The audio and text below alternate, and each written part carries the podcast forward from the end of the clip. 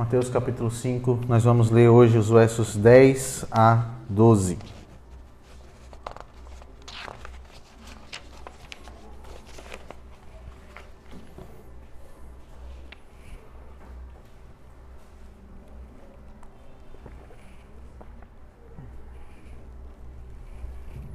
Todos acharam?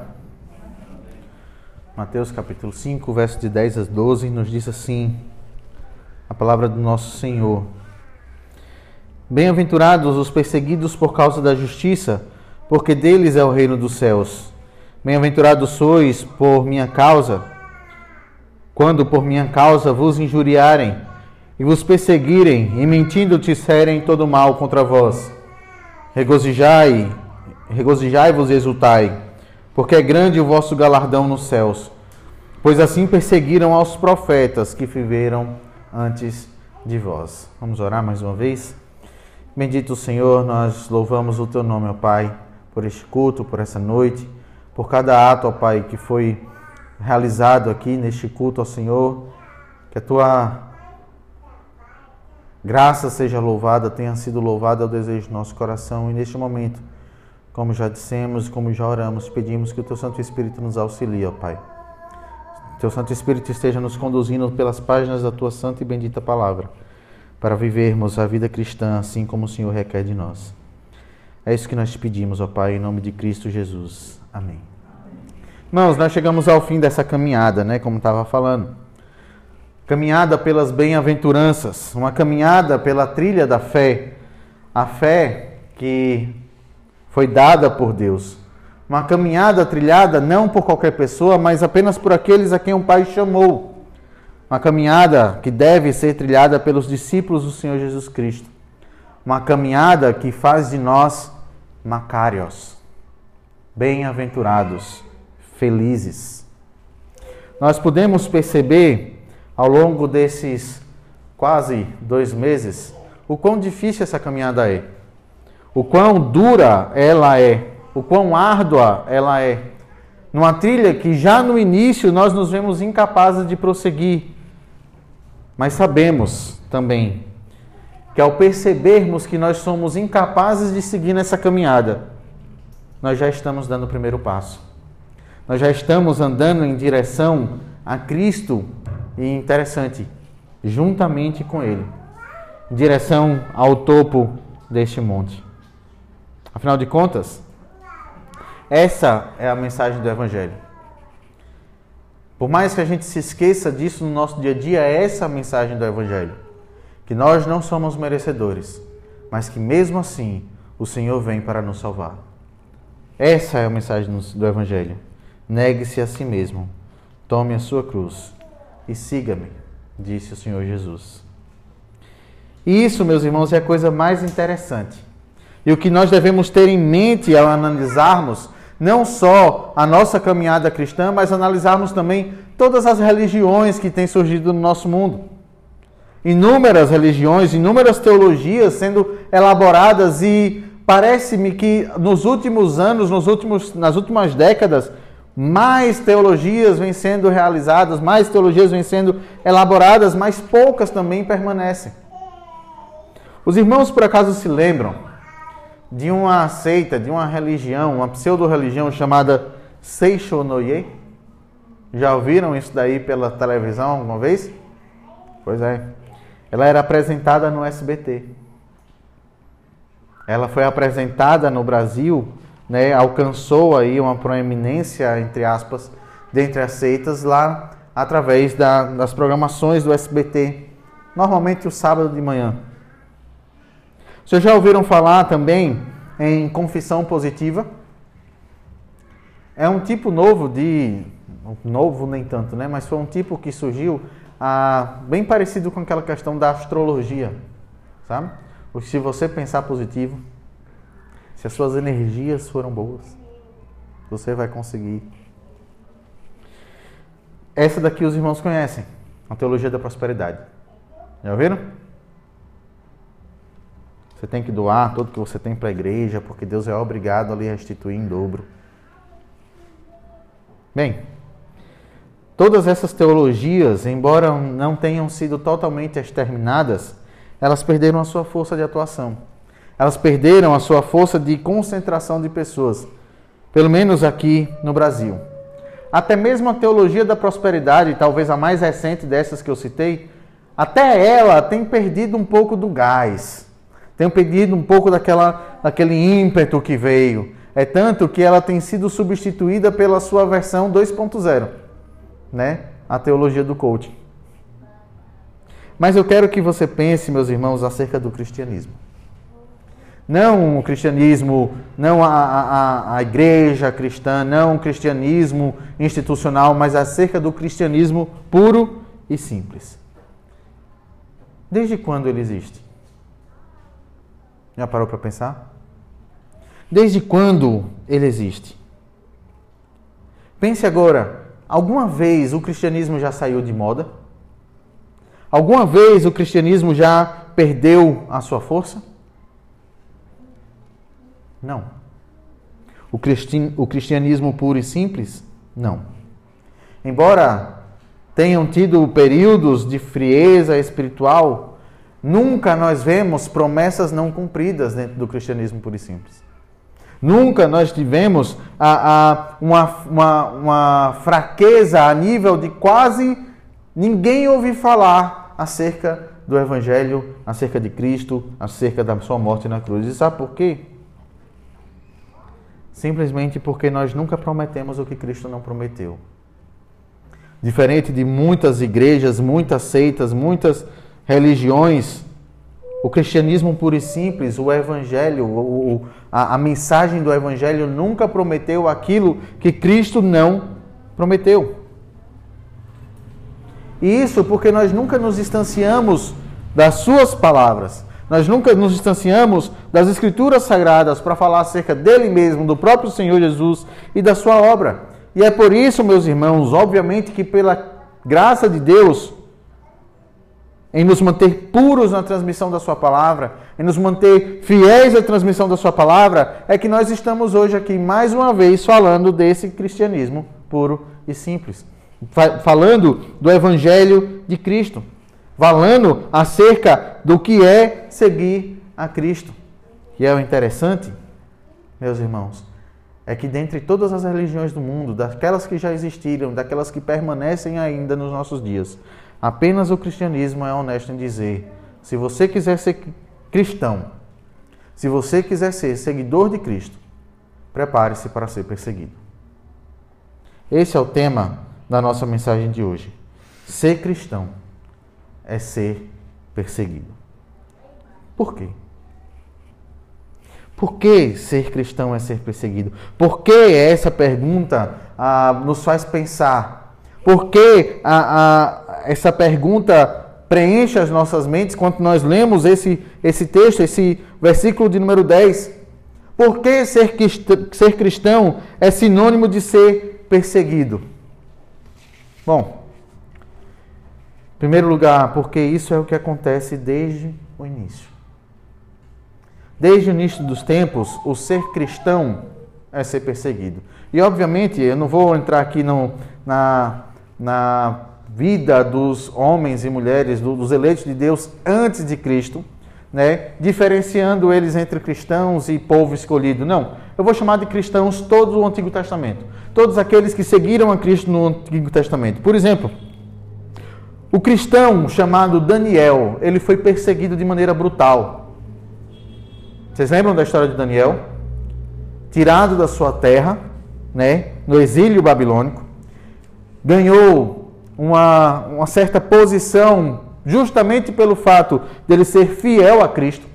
Ganhou proeminência e quando a Babilônia foi dividido entre os príncipes e governadores para que esses prestassem a, a relatórios, né, administrassem a Babilônia para Nabucodonosor, adivinha quem foi que sobressaiu? Daniel. O cristão Daniel. Aquele homem zeloso com a sua lei, com a lei do, dos seus pais, aquele homem zeloso com a lei do seu Deus, e ele foi perseguido por conta disso. Os outros príncipes e governadores da Babilônia por inveja, por estarem sendo a, a, se vendo numa posição de ameaça, onde eles, por não serem honestos, por não viverem uma vida correta, por seja lá que motivo for, eles não conseguiam alcançar os mesmos números, os mesmos resultados e a mesma ótima administração que Daniel tinha, e ele foi perseguido. Vocês lembram da história da cova dos leões? Vocês lembram que Daniel foi, foi jogado contra a vontade do rei e o rei foi a, a, a persuadido a fazer isso? Ele foi jogado dentro da cova dos leões? Foi por conta disso. Foi porque ele era fiel. Ele era fiel a Nabucodonosor? Não. Ele era fiel a Deus. Ele era fiel àquele que havia o colocado ali, numa terra estranha, num povo, no meio de um povo estranho, né, com a religião, com a cultura totalmente distorcida daquilo que ele tinha aprendido do seu Deus. Ele foi fiel. E por conta da sua fidelidade, ele foi perseguido. Vamos voltar um pouquinho mais no tempo? profeta Jeremias. Jeremias foi o profeta do exílio também. E no exílio ele foi levantado por Deus para pregar a palavra de Deus. Ele foi levantado por Deus para ser a voz que exortava os homens, a voz que queria trazer de volta a noção ao povo de Israel que eles estavam pecando. E adivinhe, os próprios judeus perseguiram Jeremias. Os próprios judeus perseguiram aquele que estava levando a palavra do Senhor. Antes, bem antes, bem antes. Vocês lembram do profeta Elias? O homem, o profeta do Senhor que se levantou nos tempos do rei Acabe e da rainha pagã Jezabel para pregar a palavra do Senhor e convocar aos homens a uma vida de santidade. Ele foi perseguido pelo rei. Ele foi perseguido por Jezabel, pela rainha má. Ele foi para o deserto. Ele chorou. Ele teve uma depressão profunda por conta dessa perseguição. Mas ainda assim o Senhor esteve com ele. E ainda assim, por conta da fidelidade de Elias, o Senhor o lembrou: olha, ainda há povo meu lá. Por mais que você seja perseguido, volte, porque há povo do Senhor. Os eleitos, os meus eleitos estão lá. Elias foi terrivelmente perseguido. Vamos voltar? Vocês lembram de Davi? Lembram a trajetória do rei Davi? Não? Ele era um simples pastor de ovelhas, chamado por Deus e ungido por Deus para ser o rei de Israel. Ele foi para, um, para o campo de batalha levar comida para os seus irmãos. E lá ele enfrentou o gigante Golias. Depois disso, ele foi o general perfeito que Saul tinha. Ele matou e, e livrou Israel de inúmeros inimigos, a ponto de Saul ter inveja, a ponto de Saul ter ciúmes e começar a perseguir o seu mais fiel general. Quantas vezes Davi teve a oportunidade de matar Saul? Quantas vezes Davi pegou Saul dormindo? Pegou Saul em, cavernas? Quantas vezes o Senhor havia livrado Saul das mãos de Davi? Mas mesmo assim, era Saul quem perseguia aquele homem. Era Saul quem perseguia aquele cristão chamado Davi. Por quê? Porque ele era fiel a Deus. Vamos voltar um pouquinho ainda mais no tempo. Vocês lembram de Moisés? O hebreu nascido nos palácios do Egito, que após perceber como o seu povo estava sendo tratado, decide libertar, é chamado por Deus, melhor dizendo, a libertar o seu povo e depois de dez pragas eles conseguem sair do Egito. Mas o que é que acontece logo após? Faraó e o seu exército, perseguindo-os pelo meio do deserto, perseguindo até as margens do mar vermelho. Moisés foi perseguido. Mas ainda vamos voltar mais um pouquinho e vamos até Caim e Abel. Caim se levantou contra o seu irmão e o matou. Por quê? Porque a oferta de Abel era mais preciosa aos olhos do Senhor do que a de Caim. E Caim não pôde suportar que o seu irmão era diferente. Sabem por que os cristãos são perseguidos? Voltemos um pouco mais e nos lembremos de Gênesis 3,15. Abra sua Bíblia. E veja o princípio de tudo isso. Gênesis capítulo 3, versículo 15.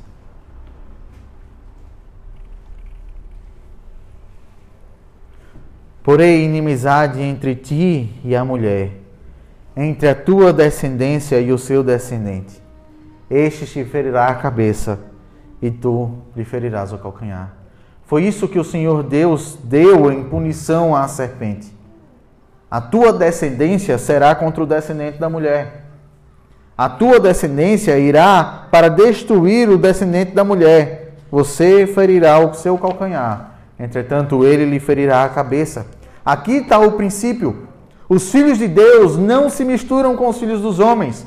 Os filhos de Deus vivem em oposição aos filhos dos homens. O mundo odeia os filhos de Deus. O mundo odeia desde que o pecado entrou no mundo. O mundo odeia aquilo, aqueles que são chamados filhos de Deus, todos os cristãos. Vocês sabem quando iniciou a igreja cristã? Não foi em Atos, mas foi em Gênesis. Ali, todo o princípio que nós vivemos hoje, tudo aquilo que nós enxergamos hoje como igreja de Cristo, igreja militante do Senhor Jesus Cristo, se encontra em Gênesis. Por conta do pecado, por causa do pecado, nós somos perseguidos e isso acontece desde que o pecado entrou no mundo. Satanás odeia a Deus. Os filhos de Satanás odeiam os cristãos. E isso vai acontecer. Agora, se você não quer que isso aconteça com você, então negue a Cristo. Então se volte contra o seu Deus e se alie a Satanás, porque não há uma terceira opção. Não há uma terceira via. Os crentes são perseguidos. Isto não é uma possibilidade. Isso não é uma, uma, uma, não é algo que pode acontecer ou não. Isso é um fato. Ser cristão é ser perseguido. Isso acontece desde o início. Por quê? Porque a justiça de Deus nos leva à perseguição. Veja o que diz novamente lá no versículo 10. Bem-aventurados os perseguidos por causa da justiça, porque deles é o reino dos céus. Perseguidos não são aqueles que, porque são bonzinhos ou algo do tipo, se colocam em situações de perseguição. Perseguidos não são aqueles que se colocam, que por conta dos seus pecados, por conta das suas ações, por conta das suas atitudes, se colocam em uma posição de perseguição. Perseguidos não são aqueles perseguidos políticos, a quem o Senhor chama bem-aventurados, não são esses, mas são perseguidos por causa da justiça. Os cristãos são perseguidos não porque eles são isso ou aquilo, mas eles são perseguidos por causa da justiça. E a pergunta que nós devemos fazer então é: o que é ser justo? O que é que significa ser justo? Muitas pessoas confundem o ser justo com o ser bom. Existe uma diferença aqui, uma sutil diferença, mas ainda assim uma diferença.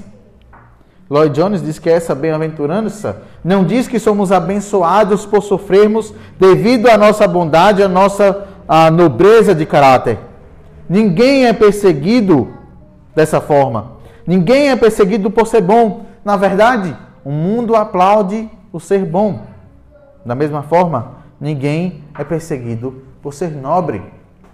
Lloyd Jones complementa dizendo o seguinte: para dizer a verdade, o mundo geralmente admira, louva e ama aqueles que são bondosos e nobres, mas persegue os justos. Algumas pessoas fazem imensos sacrifícios, desistem de suas carreiras e seu futuro, da sua fortuna e até mesmo sacrificam suas próprias vidas. E o mundo tem aplaudido tais indivíduos como grandes heróis, mas isso não é ser justo. Porque muitas vezes, para ser bom, Muitas vezes, para ser taxado de bom, de nobre, para as pessoas reconhecerem a sua bondade, você é, é, é, negocia valores importantes. Você negocia a sua vida com Deus, você negocia a sua espiritualidade para ter o nome de bom, para ser reconhecido como bom. Você faz qualquer coisa. E as pessoas por aí afora fazem isso. De maneira que uma das grandes características de que você pode até ser bom, mas não é, mas não é justo, é se o mundo aplaude você. Se as pessoas louvam você, se as pessoas se alegram com o que você faz, se as pessoas lhe colocam num patamar que você sabe que você não deveria estar. Em outras palavras, há uma diferença entre ser justo e ser bom. E o que é ser justo?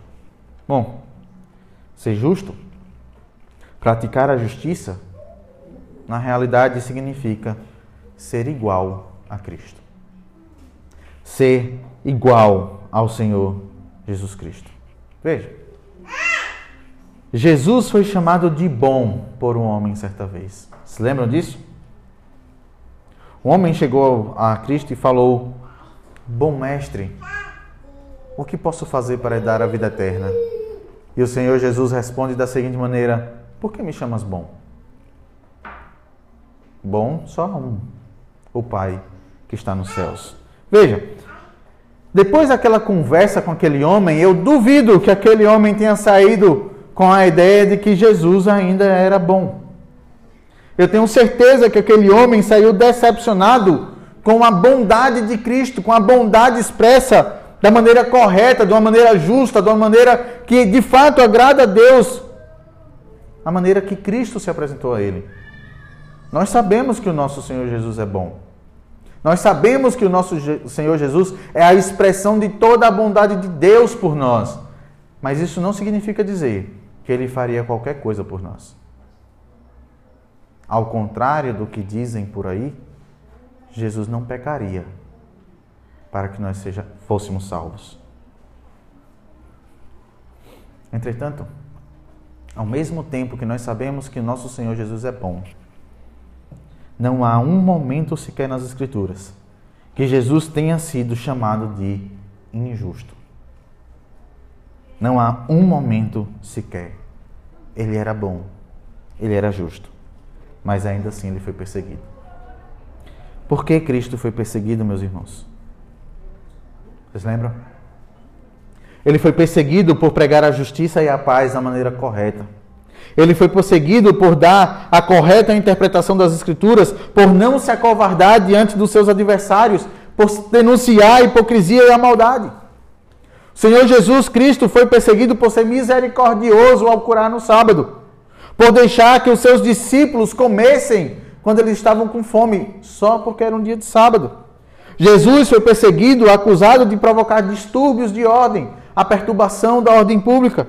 Ele foi perseguido por estar chamando pessoas ao arrependimento, alertando a todos sobre a chegada do reino de Deus. Jesus foi perseguido, meus irmãos, por ser Deus.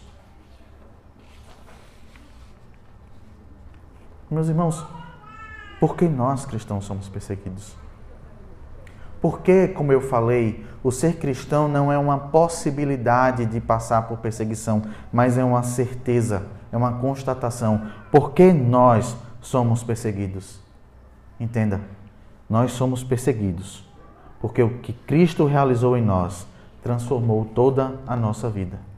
Porque o que Cristo realizou em nós transformou todo o nosso proceder, toda a nossa maneira que nós, a maneira que nós nos portamos diante dos homens e diante de Deus.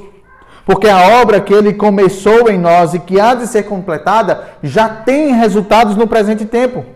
Porque ele se fez justiça por nós, de maneira que hoje nós nos entregamos completamente a ele em reconhecimento da nossa total incapacidade de salvação própria. Em reconhecimento da falta de merecimento de sermos chamados filhos de Deus, em total submissão à sua vontade. Porque nós, queridos, abdicamos da nossa justiça porque nós abandonamos a nossa justiça falha e corrupta e nos apegamos à justiça de Cristo, que é santa. Porque nós desejamos a Cristo. porque nós ansiamos Cristo, porque nós temos fome e sede de Cristo. E assim como a costa anseia pelas águas, assim como a ovelha necessita de cuidados, assim como o leãozinho é protegido e guardado, nós desejamos ser por Cristo. Assim, nós vivemos as nossas vidas. E por conta disso, nós geramos revolta. Uma vida vivida em Cristo gera isso nos corações daqueles que se opõem a Cristo. Nós somos perseguidos, meus irmãos, porque o modo de vida do cristão se levanta e condena o mundo, mesmo sem falar. A nossa vida, o nosso modo de vida se levanta e condena o mundo, sem que seja necessário falar. Nosso Senhor Jesus, em João capítulo 15, 18 a 20, nos disse: Se o mundo vos odeia, sabei que primeiro do que a vós outros me odiou a mim. Se vós fosseis do mundo, o mundo amaria o que era seu. Como todavia não sois do mundo, pelo contrário, dele vos escolhi, por isso o mundo vos odeia. Lembrai-vos da palavra que eu vos disse: não é o servo maior do que o seu senhor. Se perseguiram a mim, também perseguirão a vós outros. A pergunta que você deve se fazer nessa noite é: Eu tenho sido perseguido? É a pergunta mais dura do final das dez das bem-aventuranças. É a pergunta mais urgente no final das dez bem-aventuranças. Porque é a pergunta que nós iremos a fazer aos nossos corações de maneira prática. Nós já nos perguntamos se nós reconhecemos que nós somos incapazes. Nós já nos perguntamos se nós já choramos pelos nossos pecados. Nós já nos perguntamos se nós já abandonamos a nossa justiça. Mas tudo isso ainda é teórico. Tudo isso é uma questão interior a nós. É uma questão pessoal. Eu não posso dizer se você já chorou pelo seu pecado. Eu não posso dizer se você já se humilhou diante de Cristo. Eu não posso dizer se você já percebeu a sua total incapacidade de seguir a Cristo. Mas essa pergunta, não. Essa pergunta é externa. Essa pergunta você pode comprovar. É só analisar na sua vida. Você tem sido perseguido? Você tem sofrido perseguições pelo fato de você ser cristão? Você tem sofrido a, a, as, as ameaças do, de Satanás, as ameaças do mundo. Você tem sido diferente daquilo que o mundo diz para você ser? Veja, as bem-aventuranças não foram colocadas numa ordem aleatória, pelo contrário. Nós já falamos sobre isso. Ela vem exatamente naquilo que nós precisamos ser. Uma coisa depende da outra, mas quando chega no final, quando chega no versículo 10, 11 e 12, nós percebemos que tudo aquilo que nós vimos deve ser aplicado hoje na nossa vida. Nós somos perseguidos? Nós temos sido alvo de perseguição por causa da justiça de Deus, não por causa dos nossos erros, não por causa das nossas vontades, não por causa do nosso orgulho, não por causa de nada exterior à justiça de Deus, mas nós temos sido perseguidos porque Cristo habita em nós. Você tem sido perseguido por isso? Se você tem sido perseguido, como eu falei por essa manhã, glória a Deus. Se você tem sofrido essa perseguição, glória ao Senhor, porque nós somos perseguidos, porque o próprio Deus nos vestiu com o manto da justiça do seu Filho, estejamos alegres por isso. E esse é o nosso terceiro ponto. Nós somos perseguidos Ser cristão é ser perseguido, porque veja, não há nada mais glorioso do que viver dessa forma. Bem-aventurados os perseguidos por causa da justiça, porque deles é o reino dos céus. Bem-aventurados sois quando por minha causa vos injuriarem, vos perseguirem e mentindo disserem todo mal contra vós. Regozijai-vos e exultai porque grande é o vosso galardão nos céus, pois assim perseguiram aos profetas que viveram antes de vós. Meus irmãos, a mentalidade do homem natural segundo o apóstolo Paulo, é a inimizade contra Deus. O homem natural, o homem a, a, a, entregue às suas próprias paixões, o homem não regenerado, ele é inimigo de Deus. Este homem pode falar acerca de Deus. Na realidade, o homem natural odeia Deus.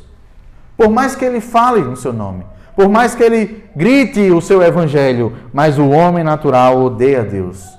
E quando o Filho de Deus veio a este mundo, foi o homem natural que exigiu a sua crucificação.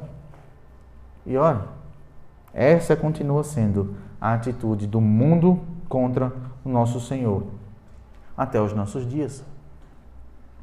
Ainda hoje nós podemos ver, com outras palavras, com outro, com outro coro, pessoas gritando: libertem a Barrabás. Libertem a Barrabás. Nós não precisamos de Jesus. Libertem a Barrabás. Mas nós, mesmo perseguidos, nós somos chamados a exultar em Cristo a exultar, a nos regozijar em Cristo. Lloyd Jones, mais uma vez, diz assim: Não convém que sejamos ofensivos com o próximo. Não convém que sejamos insensatos. Não convém que sejamos tolos. E nem ao menos convém que fiquemos exibindo a nossa fé. Não convém fazermos qualquer coisa provocativa para que os outros nos persigam. Sem embargo, basta-nos ser como Cristo, para que as perseguições se tornem inevitáveis. Porém, é aí que reside a glória de toda a nossa situação. Regozijemo-nos nesse fato, ensinam Pedro e Tiago, e o nosso Senhor mesmo asseverou: Bem-aventurados sois, felizes sois, se assim prosseguirem. Veja, não é uma alegria, não é um regozijo, não é uma exultação pela perseguição em si.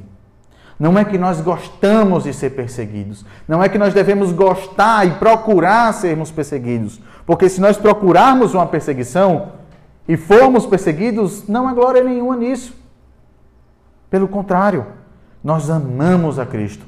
Nós queremos ser como Cristo é. Nós queremos ser santos como nosso Deus é santo. E por conta disso, nós devemos nos alegrar.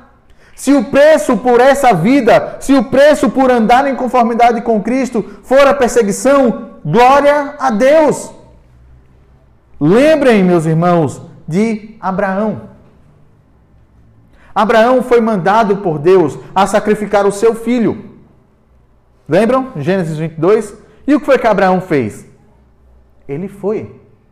Ele juntou tudo que era necessário. Ele pegou o fogo, ele pegou o cutelo, ele pegou um jumento, colocou a lenha sobre o jumento, levou o filho, foi com o servo. Chegou um determinado momento, ele deixou os servos com o jumento, botou a lenha sobre os ombros do seu próprio filho e foi. E subiu no monte, o monte que o Senhor é, havia apontado, o monte que anos e anos mais tarde o filho de Deus foi crucificado. Ele foi àquele monte, fez a lenha, amarrou o menino, colocou sobre o, sobre, o menino sobre a lenha, pegou o cutelo cutelo para matar a criança e ouviu do Senhor: Não toque no menino, porque eu sei que você é fiel. Não toque no menino, porque eu sei que o que eu mandar, você vai fazer. Senhor Jesus, lá em João capítulo 8, versículo 56, ele diz que Abraão se alegrou, que Abraão se regozijou, porque naquele dia ele viu o dia de Cristo. Porque naquele dia ele viu o dia de Cristo. Que dia é esse? O dia da salvação de Deus. O dia em que Cristo iria vir ao mundo e morrer. Obviamente não foi uma visão com céus abertos, uma visão do futuro, mas foi a percepção que Deus, de que Deus não deixaria os seus filhos sem a sua salvação. Regozijai-vos, exultai. É essa a ordem, não é uma opção. É essa a ordem de Deus para nós. Regozijai e exultai, porque grande é o vosso galardão nos céus. A exultação, meus irmãos, que Pedro fala. A exultação da salvação. a exultação de poder padecer os mesmos sofrimentos de Cristo. Nós somos achados dignos de sofrer os mesmos sofrimentos de Cristo, porque ele foi perseguido, nós somos perseguidos. E isso não é culpa dele, mas é glória a ele. Abra, por favor, a sua Bíblia em 1 Pedro, capítulo 4. E veja que o apóstolo diz acerca disso. 1 Pedro capítulo 4, a partir do verso 12.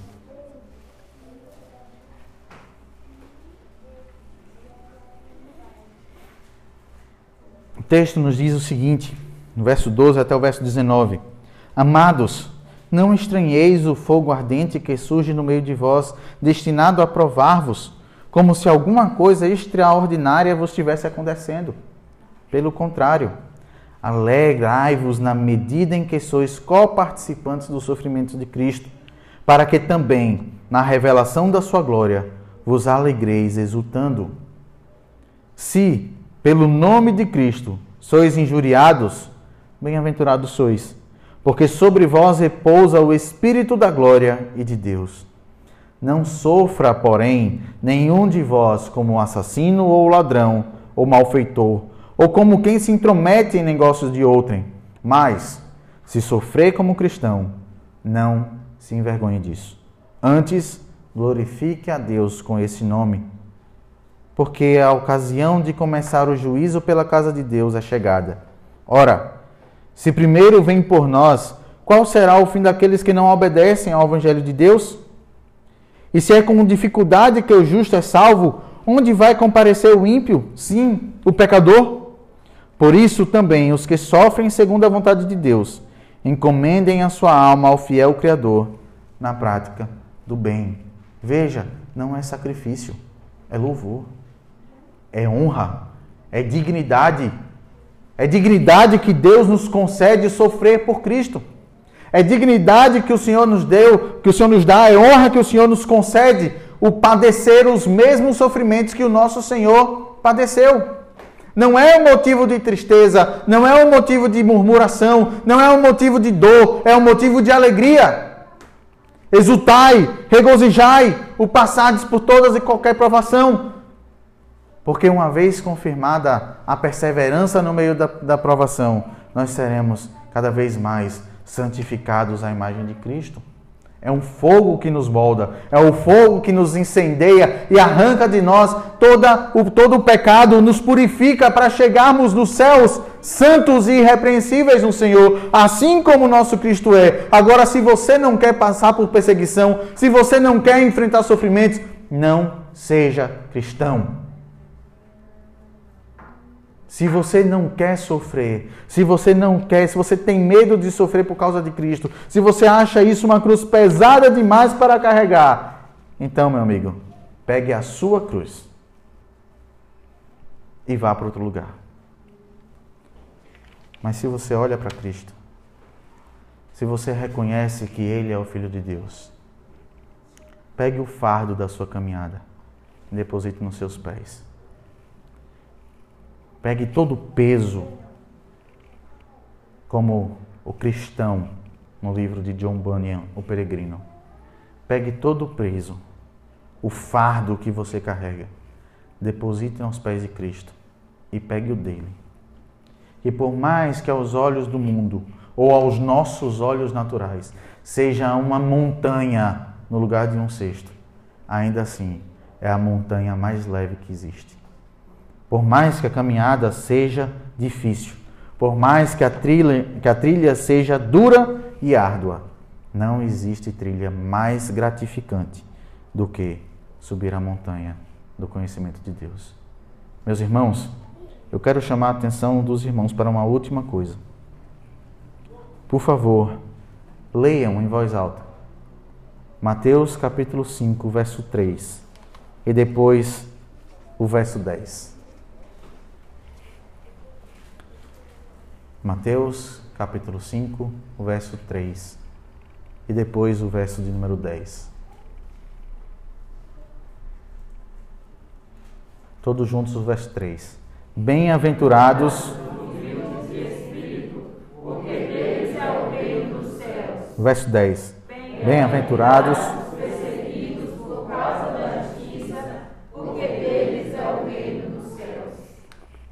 O que é que tem no primeiro versículo, na primeira bem-aventurança e na última bem-aventurança?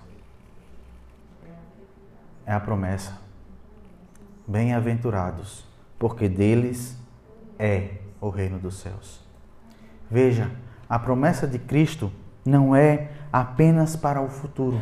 Sim, nós somos todas as bem-aventuranças entre essas são porque eles herdarão, porque eles serão consolados, porque eles serão fartos, porque eles alcançarão misericordiosos, misericórdia, porque eles verão a Deus, porque eles serão chamados filhos de Deus. Mas a primeira e última bem-aventurança começa e termina com a mesma certeza, com a mesma garantia: o reino de Deus é deles. Isso nos mostra essa forma não ocasional que o Senhor Jesus coloca, mas uma, uma forma totalmente proposital que o Senhor Jesus inicia e termina as bem-aventuranças é para nos lembrar que sim, nós teremos bênçãos de Deus no futuro, nós alcançaremos a plenitude das bênçãos de Deus na eternidade, mas elas já estão conosco. Nós somos cidadãos de um reino que virá, mas nós somos cidadãos de um reino que já veio e que está presente em nós.